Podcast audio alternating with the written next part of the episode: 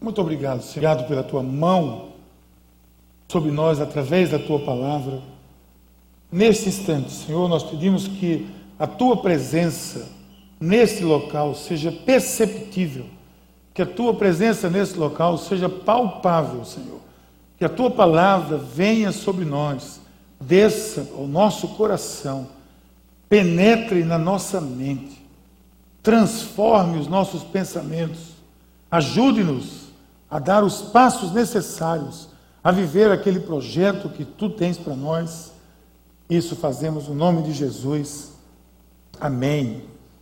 E as palavras dos meus lábios, o meditar do meu coração sejam agradáveis na tua presença, Senhor, rocha minha e redentor meu. Nós hoje estamos celebrando o Dia dos Pais. Então, primeira coisa, parabéns aos pais.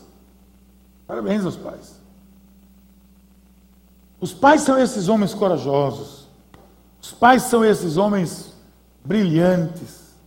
Os pais, sabe quem são os pais? São esses homens que ajudam as mães a ser mães. Porque dia dos pais é muito bacana, né? É muito bacana, mas dia das mães é diferente, né? É, dia das mães parece que tem um tchan a mais aí nesse negócio. Agora, eu quero fazer o que eu faço sempre aqui, logo, antes de qualquer palavra. É dizer, se você deu uma furadeira de presente para o seu pai, misericórdia para você, mas está em tempo ainda de você corrigir, uma caixa de ferramenta, para ele consertar as coisas que você quebra. Um dia das mães, né? Precisa dar uma geladeira para a mãe. Gente, dá uma geladeira para a mãe, dá um freezer. Para com isso. Vamos dar um presente. Dá um perfume, pelo menos. Passa ali, dá um, um presente. Se é para dar presente, dá presente para o pai e não para casa. Então, como parte dessa celebração do Dia dos Pais, nós escolhemos esse dia para iniciarmos a nossa série de mensagens esse ano, que vai tratar da família. Todo ano aqui na Paz nós temos uma série de mensagens que fala sobre família, porque esse é o projeto de Deus. Então, hoje nós vamos falar, iniciar essa série que estamos chamando de Desejo de ter uma família blindada. Deseje ter uma família blindada. Nós queremos que você tenha como desejo ter uma família que esteja blindada, protegida de tudo que tem atacado a família. E esse ano, a série de mensagens da família da paz, ela talvez seja uma das mais abrangentes que nós temos feito nos últimos anos. Talvez nunca experimentamos assim. Ela vai prestar para ministrar, ela vai se prestar para ministrar na vida daqueles que já constituíram uma família. Mas também ministraremos para aqueles que são os namorados, independente da faixa etária. Bom que você entenda que namorado não tem faixa etária. Namorado é namorado, é um status. Viu? É um status. Sou namorado. Ok, seu status é de namorado. É porque você é mais velho que você é namorado e depois eu falo. Noivos, pretendentes, vigilantes, os que estão orando, joelho no chão, todos. Nós vamos ministrar para todas as pessoas, porque essa série será para todos nós. Então, se você pensar em alguém, chame para vir aos cultos aqui nessas próximas três semanas, onde nós vamos estar ministrando essas mensagens. E a partir de amanhã, provavelmente, elas já estarão na internet. Você passa o link para alguém quando você vê, porque ela vai se prestar para todos aqueles, todas aquelas que estão nessa jornada de desejar ter uma família e de desejar ter uma família blindada, uma família protegida, que é isso que nós precisamos nos dias de hoje. E por que você pode perguntar, por que, Miguel, então nós vamos falar sobre blindar a família? Por que blindar a família? Pode ser uma pergunta, pode ser até óbvio, mas é possível que alguém esteja perguntando, por que vamos ter que blindar a família? Eu respondo aqui algumas das razões por que nós temos que blindar a família. Presta atenção, venha comigo. A família é, em primeiro lugar, a maior ideia de Deus para a estabilidade da humanidade. Por isso que ela tem que ser blindada. É a maior ideia, a melhor ideia de Deus para estabilizar a sociedade e a humanidade. Segundo, a família equilibrada é o desejo da maioria das pessoas que habitam nesse planeta. Você dificilmente, eu creio até que nem dificilmente, você vai encontrar alguém que vai dizer assim: não, eu não quero minha família blindada, não quero proteger minha família, não. Deixa ela como está mesmo. É assim? Não. Todo mundo quer uma família, na maioria das pessoas, e todo mundo que quer uma família, quer uma família no modelo abençoado, no modelo que possa trazer frutos. Terceiro, a família é a instituição mais atacada de todas as instituições que nós temos neste país, talvez nesse mundo, a que é mais atacada, mais agredida é a família. Eu vou dizer a razão disso. TV, mídia, né, a mídia especialmente. Na TV você, você percebe o, o, o grau de agressão aos valores da família. Você percebe o quanto tá, está se tentando, através da mídia, especialmente da televisão, está se tentando incutir, cauterizar a mente das pessoas, trazendo um conceito de família que vai contra todos os nossos princípios cristãos, judaicos, desde a era de todos os tempos, que vai tentar dizer a você que é tudo normal, que ter dois pais e ter duas mães é normal, que ter é, um pai sozinho, sem, sem, sem, porque simplesmente quer adotar, é normal, tudo bem, mas você não pode aceitar isso simplesmente como um padrão, porque vai de encontro àquilo que nós cremos, vai de encontro àquilo tudo que a palavra de Deus nos diz. E nessa igreja nós não temos nenhuma preocupação, nenhum compromisso em sermos politicamente corretos. Entendam isso, eu não tenho, espero que vocês não tenham nenhum compromisso de ser politicamente correto, de querer agradar a todo mundo. Nós não queremos agradar a todo mundo. Está na internet aí? Nós não queremos agradar a todo mundo. Nós queremos agradar aquele que é o nosso Senhor, o nosso Salvador, o Rei dos Reis, o Senhor dos Senhores. Então eu vou dizer aqui, sempre vou continuar dizendo, vai ser no Facebook, vai ser no meu blog, vai ser na internet, onde eu tiver chance, eu vou dizer. Esse é um, essa igreja é uma igreja que vai na contramão dessa história da sociedade. E vai sim, por quê? Porque nós somos uma contracultura. Desde que o cristianismo começou, desde aquele dia, lá no início, onde Jesus disse: Vou edificar a minha igreja, andou pela Palestina, ali começou a contracultura cristã. Em nenhum momento na história da igreja nós andamos no ritmo da sociedade, nós andamos dentro da onda, da direção que a sociedade vai. A igreja primitiva andou na contramão e sofreu por isso, morreu. Coliseu foi palco de massacre de milhares de cristãos. Está aí hoje, na Síria, no Iraque, nós estamos lá como cristãos, estamos morrendo. Os cristãos, semana passada, cristãos foram crucificados na Síria, crucificados. Por quê? Porque simplesmente eram cristãos. Então isso é contramão. Nós não temos compromisso. E a mídia está tentando. Agora vai a terceira novela seguida, eu li, a terceira novela seguida, no horário nobre, que mostra um outro casal homossexual. Que essa é a normalidade, que é assim mesmo. E mostra as crianças lidando com isso. E, e o pai ensinando para a criança. Mas, meu filho, isso é o normal das coisas. E a sua criança, se vê isso, não precisa ser criança, você também, quando vê isso uma vez, vê duas, vê três, vê quatro, vê dez, o que é que vai acontecer? O erro mostrado como certo várias vezes vai terminar convencendo as pessoas que aquilo é normal. TV está aí. Internet, pornografia, tudo que não presta, né? adultério, tudo é mostrado para quê? Com o propósito de agredir essa instituição chamada família. E nós não vamos calar. Literatura, está aí agora, vai ser lançado o filme. Gente, vai ser lançado um filme daquela história dos 50 tons de cinza. Gente, isso é um absurdo. Eu quero dizer a vocês, mulheres, sejam racionais. Se aqui tem alguém que leu aquela porcaria, jogue fora. Faça uma fogueira santa de Israel aqui. Queime aquilo tudo. Tem países que aquele livro eu fiquei sabendo agora, ele não é autorizado a ser colocado nas patrulheiras da frente. Ele é autorizado só a ficar lá atrás, no fundo, porque é considerado pornografia. E sabe o que acontece com 50 tons de cinza? Tem casais que estão se separando por causa dessa coisa. Eu conheci um casal que disse, a esposa disse para mim na minha frente, eu estou cansado desse marido. Não é você não. Você nem casado ainda. Não pode nem se cansar. Estou cansado desse marido. Porque eu quero esse marido aqui, ó. Do livro, quem é o marido daquela coisa lá? É um sujeito déspota que fez um pacto com a menina, que pode dominar ela, fazer o que quiser com ela, o que quiser com ela. Contanto que ela fizeram um acordo e surgiu o príncipe encantado. O príncipe encantado, sabe aquele que resgatou Branca de Neve? Isso começa lá atrás. Quando você estiver ensinando, dando historinha para sua filha, quando você der a historinha de Branca de Neve, cuidado. Diga para ela: essa menina é uma boboca.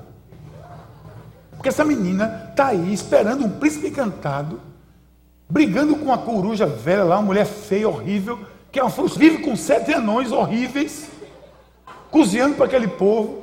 Isso não é heroína, não, isso é uma sofredora. E fica ali esperando que o príncipe encantado vai aparecer. Não vai aparecer o príncipe encantado.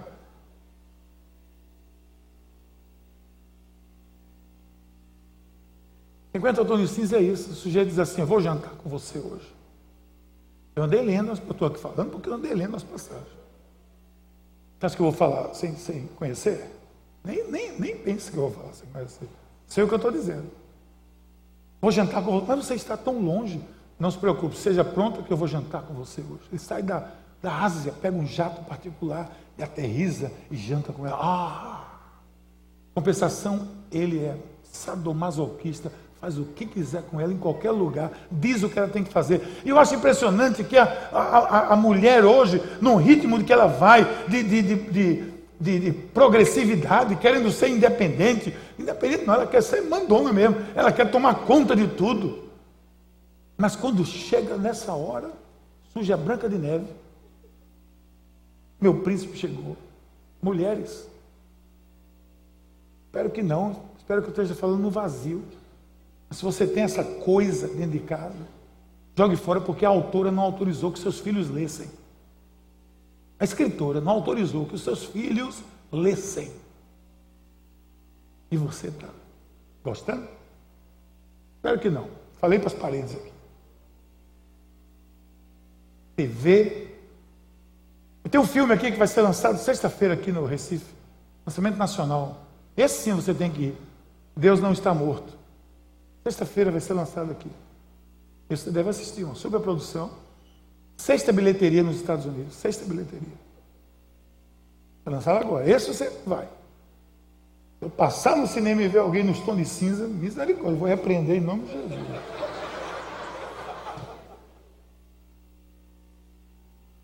No meio político, eu fiz uma pesquisa, eu li algumas coisas essa semana, sabe o que eu descobri? Que existe hoje no Congresso Nacional mais de 800 projetos de lei que agridem o conceito de família que você e eu cremos. Mais de 800 projetos de lei que agridem o conceito de família que você e eu cremos e defendemos. No nosso país, ali, em Brasília. Por isso, quando você voltar, gente, procura saber quem é esse cidadão.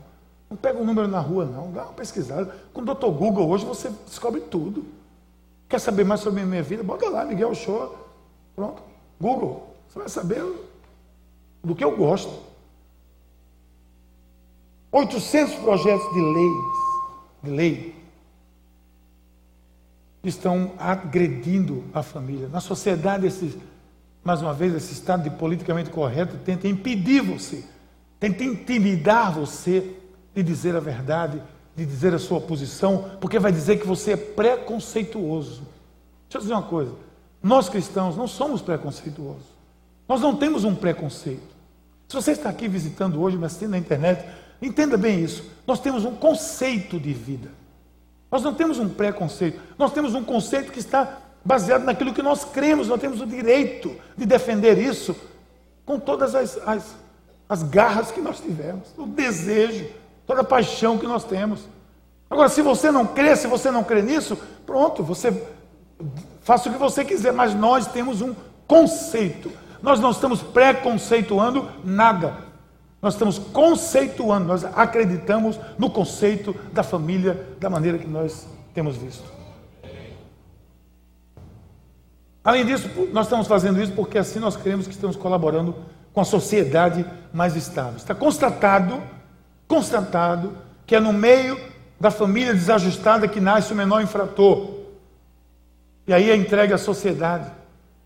Cientistas da Escola de Medicina de Michigan, nos Estados Unidos, nos Estados Unidos descobriram que nos bairros onde, uma pesquisa, onde jovens não têm um adulto junto à família, um pai, por exemplo, esse ambiente é propenso ao crime, 40% mais crimes acontecem nessa região. Pesquisa no Brasil revelou que os, os delinquentes ou os infratores de adolescentes e jovens, a maioria deles esmagadora, que está no, estão nos presidiários, no sistema prisional brasileiro, são ausentes, órfãos ou órfãos de pai vivos, não tem pai, não tem a presença de um pai junto deles. E alguém ainda vem tentar me convencer de que é normal que existam duas mães dentro de uma casa. Eu empreendei, eu não sou psicólogo, mas eu estudei a vida toda. Todos os psicólogos sempre disseram: esse menino, falta, o problema dele é que ele não tem a figura de um pai para se espelhar. Mas agora, agora é normal, ele tem duas mães. Ou então, ele, essa menina ela não tem a figura de uma mãe, mas agora é normal, ele tem, ela tem duas mães. Como é que muda essa coisa? É igual a gema de ovo. Gema de ovo, um dia era, era ruim para o coração, outro dia era bom, outro dia era ruim, outro dia era bom. Eu cresci até hoje, quatro vezes já mudou esse negócio. Eu não sei o que eu faço, eu mantenho o meu padrão leve. Quantas outras razões a gente poderia listar aqui, citar para que nós sejamos aqueles que desejam investir no projeto de uma família blindada, protegida desse bombardeio que nós vemos sofrendo nesses últimos tempos. Então, percebam uma coisa: todos desejam uma família funcional, equilibrada. Todo mundo quer isso. Então vamos partir na frente. Nós recém aqui inauguramos a nossa rede de casais, rede de células de casais, a rede A2. Graças a Deus, começamos com uma, multiplicamos para seis, vamos multiplicar para mais, vamos ter mais aqui. E sabe o que aconteceu, o que está acontecendo? É que esse pessoal da A2, eles, eles são assim? Vocês são uma benção, né? Vocês são. Haja carga, né? É no, é no Facebook, é na, na, rede social o tempo todo. Momento a dois, momento a dois, beijinho para lá, beijinho para cá, abraço, não sei o quê. Sabe o que está acontecendo com isso? As amigas, os amigos, especialmente as amigas, fazendo, amiga, que é isso que tu está postando tanto na internet com teu marido? Alguém aqui já teve essa experiência? Que é isso? Por que está acontecendo isso? Aí você chega e diz, é porque eu eu estou buscando viver esse amor. Vem cá, vem experimentar. Aí está chegando gente para experimentar o que é isso. É isso que as pessoas querem. As pessoas querem isso, querem uma família estável. Blindar uma família. Então, não é melhor prevenir do que remediar? Esse é o nosso tema de hoje. Não é melhor prevenir do que remediar? Esse aí foi um equívoco, esse, essa fotografia aí. Coitadinho do bichinho. Passa para outra que é, que é melhor. Outra, Prevenir não é melhor do que remediar? Então vamos prevenir. A Bíblia tem valores, apresenta as propostas, dá o caminho para essa família estável, que é o nosso desejo, é o desejo de todos. E, então eu quero deixar bem claro que esse é um projeto divino, atemporal e disponível para todos. Olha o que Jesus disse. Portanto, quem ouve essas minhas palavras e as pratica é como um homem prudente que construiu a sua casa sobre a rocha. Ele dá o exemplo de uma casa Exemplo de uma casa, uma casa sobre a rocha. Vamos tomar esse exemplo para nós. Uma família sobre a rocha. Quem é essa rocha que sustenta? É o Senhor, é Jesus, é, são os valores que Jesus deixou para nós. Então, como é que eu posso prevenir? Preste atenção agora. Se você tem o, seu gás aí, anote, guarde. Isso um dia vai lhe servir. Um dia isso vai servir na sua vida. Se você, nós fazemos isso para o seu bem, para o nosso bem, nós tenhamos a coleção desse material. Deseje, em primeiro lugar, o meu conselho, deseje a unidade de seu relacionamento. Poxa, pastor, mas isso é mais do que óbvio, é claro, mas nem sempre a gente vive isso ou faz isso. Presta atenção nisso aqui. Quando não há unidade, não há casamento. Não há casamento, não há família. E fique bem atento, isso começa lá no piscar de olhos. O pastor Jesus não está aqui, mas é do tempo dele isso, né? Piscar o olho. Lembra quando você piscou o olho? Tem uma geração aqui que não sabe nem o que é isso, pensa que está com, com, né, judivite. Então vamos usar a palavra paquerar. Aí tem outra geração que vai dizer, o que é isso? Não sei nem como é que diz hoje. Mas é alguma coisa. Estou me ligando, sei lá, qualquer coisa. Desde aquele momento que você olhou, e aí surgiu aquele cabelo arrepiado, surgiu aquela sensação. Esse é o momento que você começar a prevenir. Tenha cuidado, a partir daí, vá com cuidado. E pense na unidade, porque o namoro segue num possível noivado e se concretiza onde? No casamento. Olha, gente, deixa eu dizer uma coisa para você aqui, não se desanime não. Mas o, zang... o namorado zangado vai ser um marido zangado, pode ter certeza disso. A namorada perfeccionista vai ser perfeccionista. Não, não se ilude que vai ser assim. Casou, é outra coisa. Conversa aqui com outra coisa, coisa nenhuma. Você entra cheio de bagagem, eu espero que mude. Você entra cheio de bagagem. Por isso que eu escrevi esse livro, porque depois de 20 anos escutando casais aqui, em todos os cantos que eu andei, sobre namoro, sobre, sobre relacionamento, casamento, preparando, eu tenho que escrever. Eu tenho que botar no papel essas experiências minhas de escutar esses relacionamentos, essas conversas, esses feedback que eu tenho nesses, nessas conversas. O nome de ninguém aqui, não se preocupe. Eu privei, botei o nome fictício, mas você com certeza está aqui. Capítulo 8 desse livro aqui, capítulo 8, para quem não leu ainda, leia, compra, está disponível. Chegou mais um lote aí da editora e veio mais um lote para cá em promoção, pelo preço de 20 reais, você pode comprar. Eu tenho planos e você? Planeje. Tenha unidade no seu planejamento, unidade nos seus planos. O que é que você vai fazer como casal? Tudo isso tem que ser feito em conjunto. Unidade de planos. Olha, o que, olha a história aqui do que nós lemos hoje.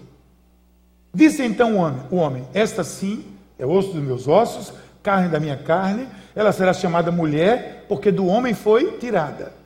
Por essa razão, o homem deixará pai e mãe e se unirá à sua mulher, e eles serão uma só carne. Veja que coisa interessante.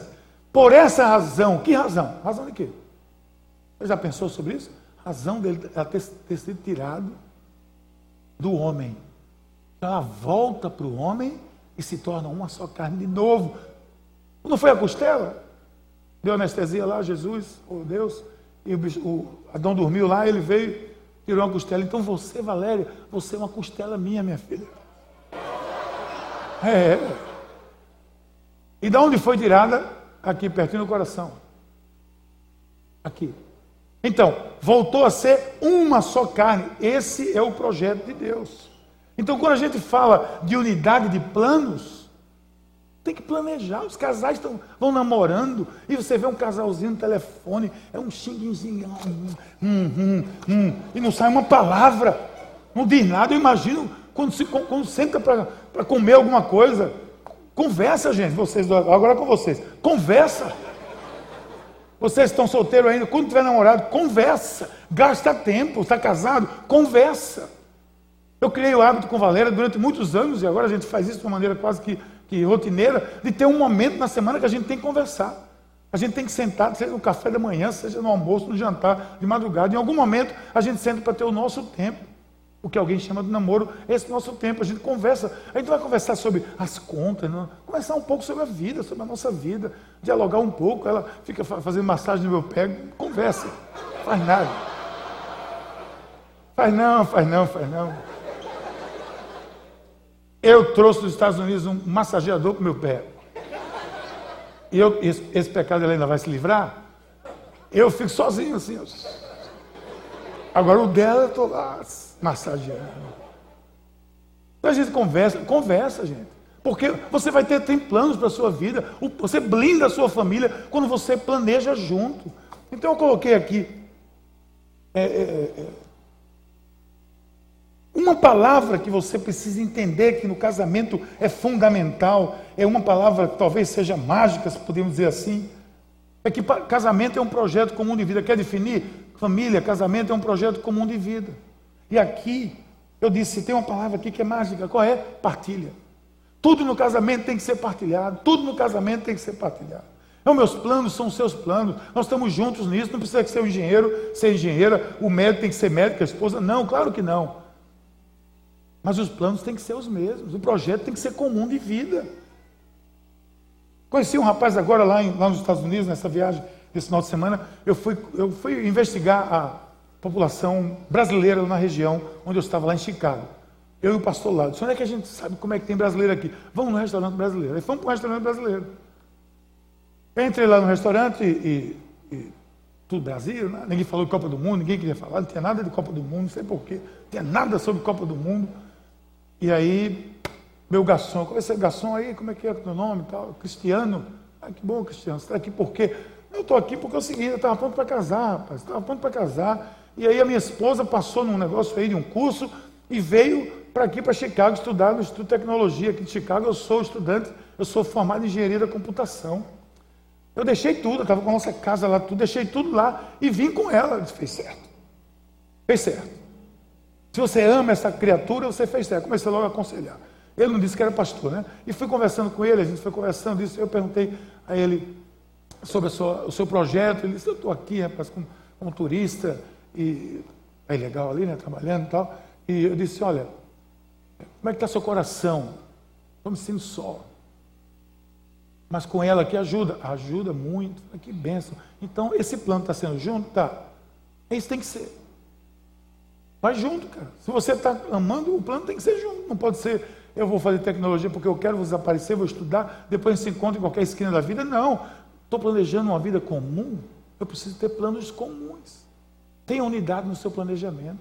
Casais casados que não têm unidade no seu planejamento. Cada um com seus problemas.com.br. Vai lá, consulta e se vira. Você pega o celular, meu celular não. Casal que eu casei uma vez, há muito tempo já, não foi nessa igreja, foi na igreja que tem aqui do lado. Aí eu, conversando no gabinete lá e falando sobre essas coisas, e eu pesquisando descobri que eles tinham um pacto. Qual é o pacto? Eu não pego no celular dela ela não pega no meu. Aí eu, aí eu entrei, disse, bom, então tem alguma coisa aí que nenhum dos dois pode saber. Eu posso saber o que é que tem aí dentro do celular? Não, pastor, mas veja bem, isso é uma questão pessoal. E, e, e é o meu celular, é minhas coisas. Que coisa? Peraí, pô. Aí eu perguntei assim, quanto é que ele ganha? Aí nessa hora pensei. Cara, olha para o céu, olha para o lado, balança a chave, olha para o chão, só não olha para ela, olha para todo canto, não olha para mim. Aí eu dou 10 segundos, claro, não quero saber, eu pergunto, eu digo, olha, eu não quero saber não. Quero saber se ela sabia. Mas, pastor, isso é uma questão de foro íntimo. Isso é muito íntimo. Forro, forro, forro, como é? Forro íntimo. Você vai casar com esse sujeito, não sabe nem se o dinheiro. Não, a gente já combinou que ele vai pagar o telefone, eu vou pagar o condomínio, eu vou pagar o negócio e o resto. Não. Porque o meu dinheiro é meu e o dele é nosso. É essa história, né? Não planeja junto, rapaz. Olha, gente, sinceramente, procura unidade de planejamento.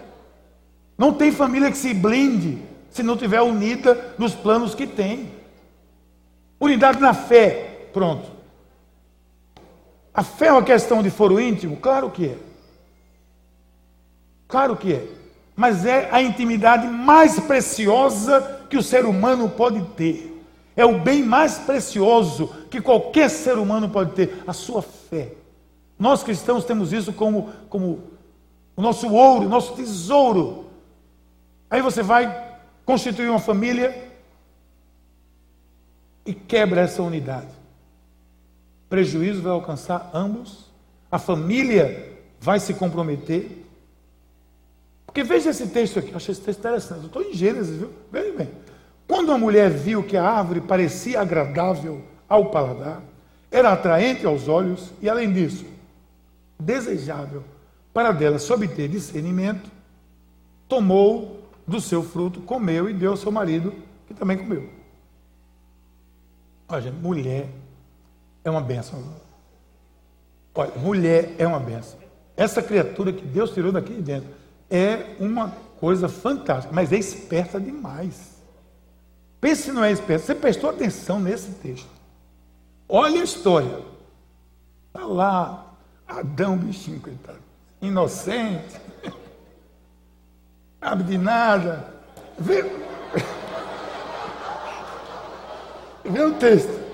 Olha só. Olha, eu vou ler de novo, presta atenção.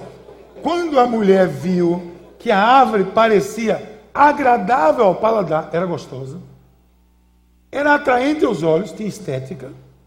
E além disso, desejável para dela obter discernimento, por isso que ela ficou esperta. Ela disse, eu quero. Mulher tem estética, eu gosto mais de estética do que homem, esse eu quero. É gostoso, quero. E vai me fazer inteligente, de, com discernimento, mesmo sendo loura.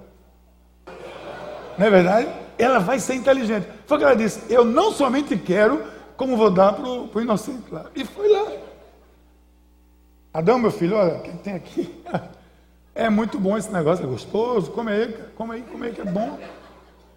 E ele comeu. Está aí o texto. Ele comeu também. Não diz como ele pensou, só diz o que a mulher pensou.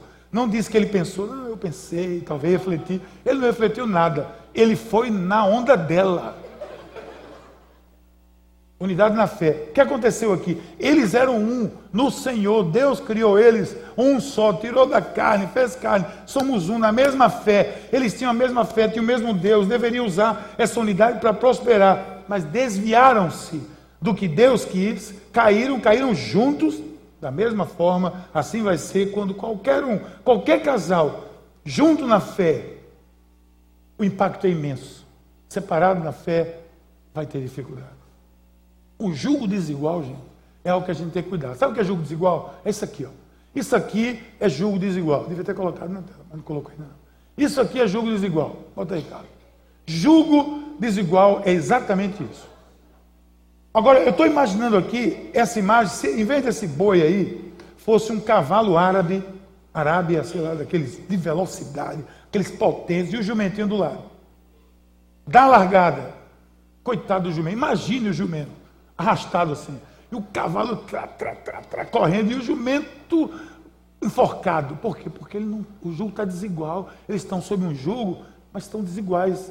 Pensam diferente, vivem diferente, têm conceitos diferentes. Não, mas nós estamos casados. Pense no casamento aqui como o jugo. Colocou o casamento. Jugo desigual é isso. Quando Paulo fala sobre jugo desigual lá em Corinto, ele está falando sobre isso. Não dá para andar junto. Porque vai complicar. Unidade na fé é fundamental. Eu, eu, tenho um capítulo aqui só sobre isso. Capítulo 7 é a fé é questão de foro íntimo. Então, vamos dar importância a isso.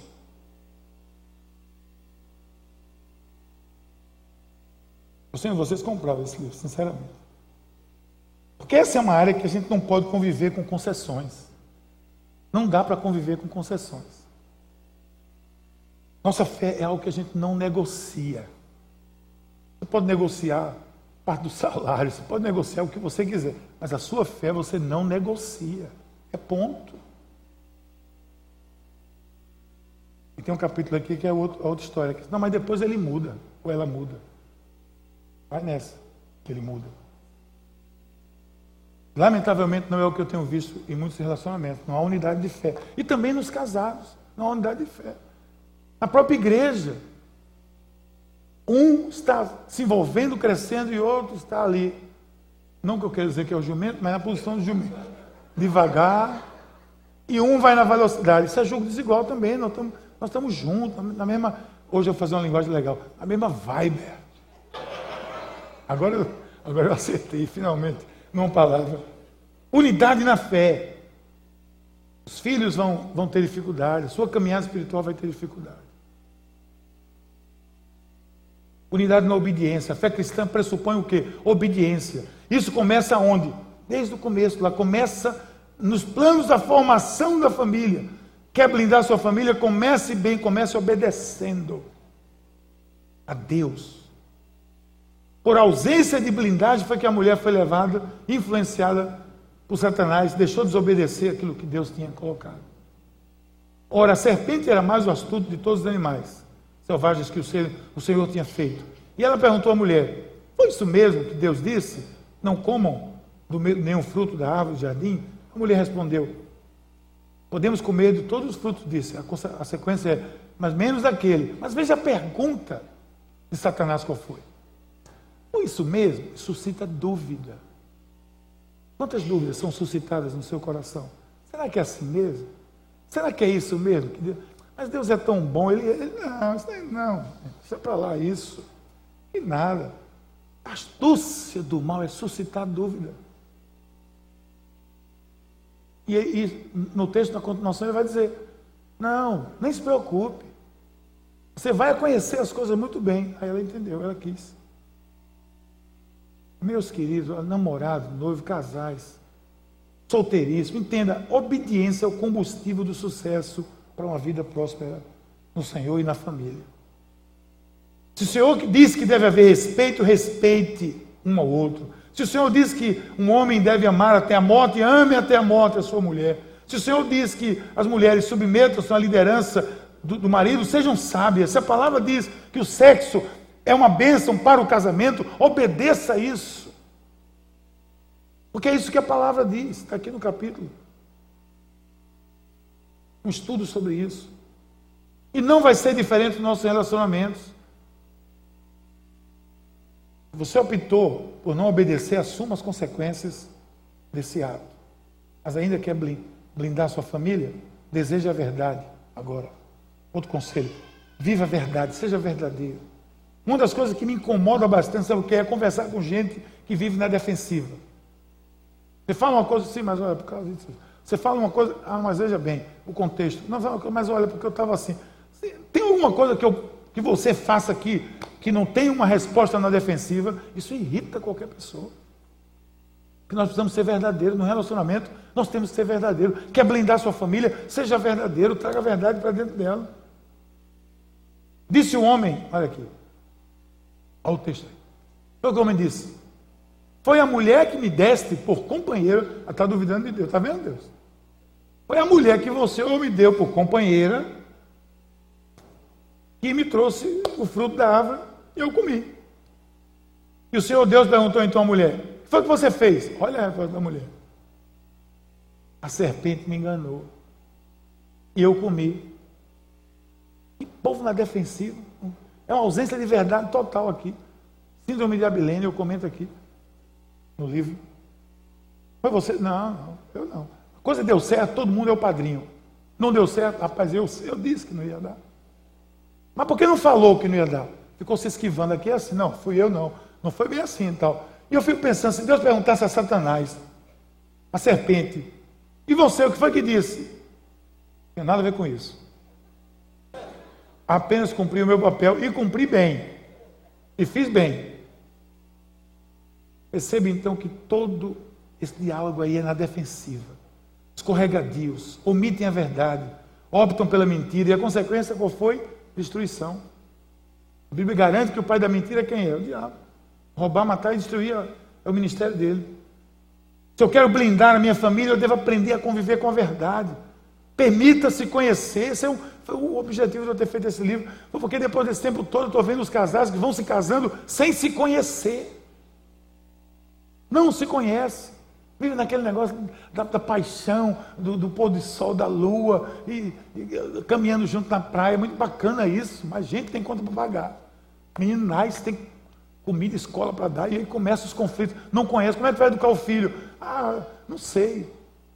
Perguntei uma vez, você, você acha que bater no criança é uma coisa positiva? Um respondeu sim, o outro respondeu na mesma hora, não. Um olhou para o outro e disse, você não acha, não? E o outro disse, você acha?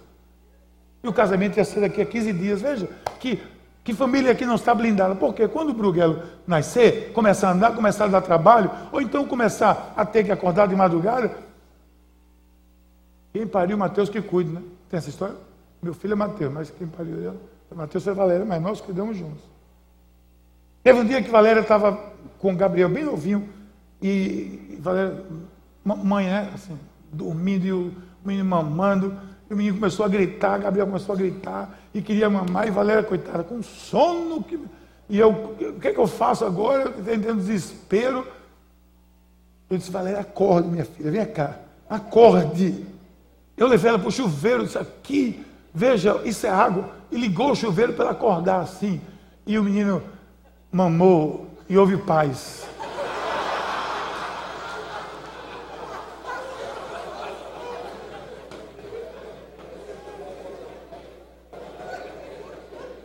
Isso vai acontecer. Com a maioria aqui já aconteceu. Mas vai acontecer com você. Está rindo, mas eu estou profetizando. Isso vai acontecer com você. Então, viva a verdade. Aí mentira do dia a dia, mentira pequenas, né? que não existe, mentira nas finanças, nos planos, no projeto, leva o relacionamento para onde? Para o chão. Quando Jesus diz que a verdade liberta, é isso, é que a verdade liberta você de qualquer escravidão, de qualquer processo negativo. Quer prevenir, blindar seu relacionamento, sua família? Último conselho, por enquanto. Deseje colher os frutos do seu relacionamento. Deseje colher os frutos do seu relacionamento. Você é, vai prevenir se você fizer isso. É prevenir blindando a sua casa. Para depois não ter que remediar. Vou colocar aqui isso. Ninguém quer ter um relacionamento que não seja frutífero. Claro que não. Que não seja objeto da graça de Deus. Que não seja próspero. Então vá para o Salmo 128. Como é feliz o que teme ao Senhor, que anda no seu caminho. Você comerá do fruto do seu trabalho e será feliz e próspero. Sua mulher será como videira frutífera na sua casa, seus filhos serão como brotos de oliveira ao redor da sua mesa. Essa coisa de próspero tem que se falar com muito cuidado para não ser mal entendida, para não dar margem a expectativas infundadas. No salmo aqui, o resultado de uma colheita bem-sucedida era o sinal evidente de bênção divina. Sociedade rural. Trazendo para os nossos dias, é a sua prosperidade como ser humano, como família, fruto do seu trabalho. A promessa não é uma vida fácil, mas é uma vida abençoada.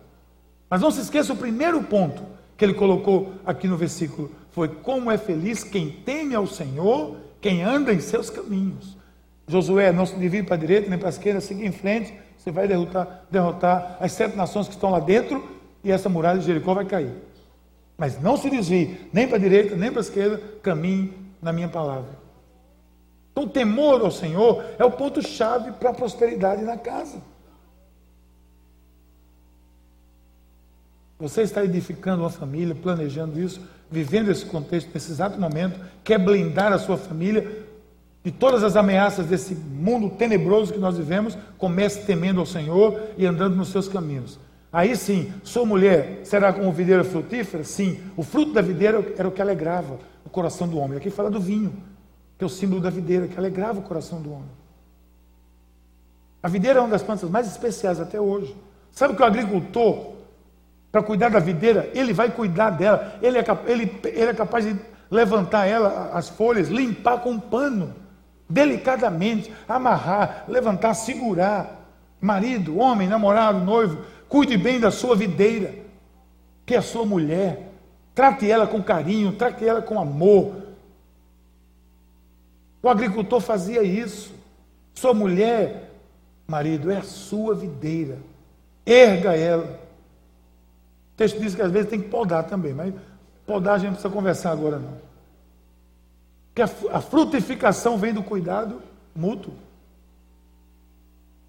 Esposa, seja essa videira frutífera pelo exemplo, produzindo frutos, alegrando a casa. O lugar da esposa frutífera é o lado do seu marido, apoiando, zelando por ele, sendo aquela costela que lhe falta, porque foi tomada para você existir. Então o Senhor declarou: Não é bom que o homem esteja só, farei para ele alguém que auxilie e lhe corresponda.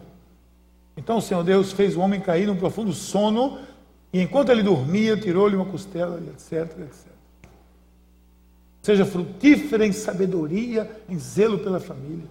E ao redor da sua mesa, o que é que diz o texto? Os filhos serão como brotos de oliveira, que nesse contexto vai significar vitalidade, continuidade da sua família.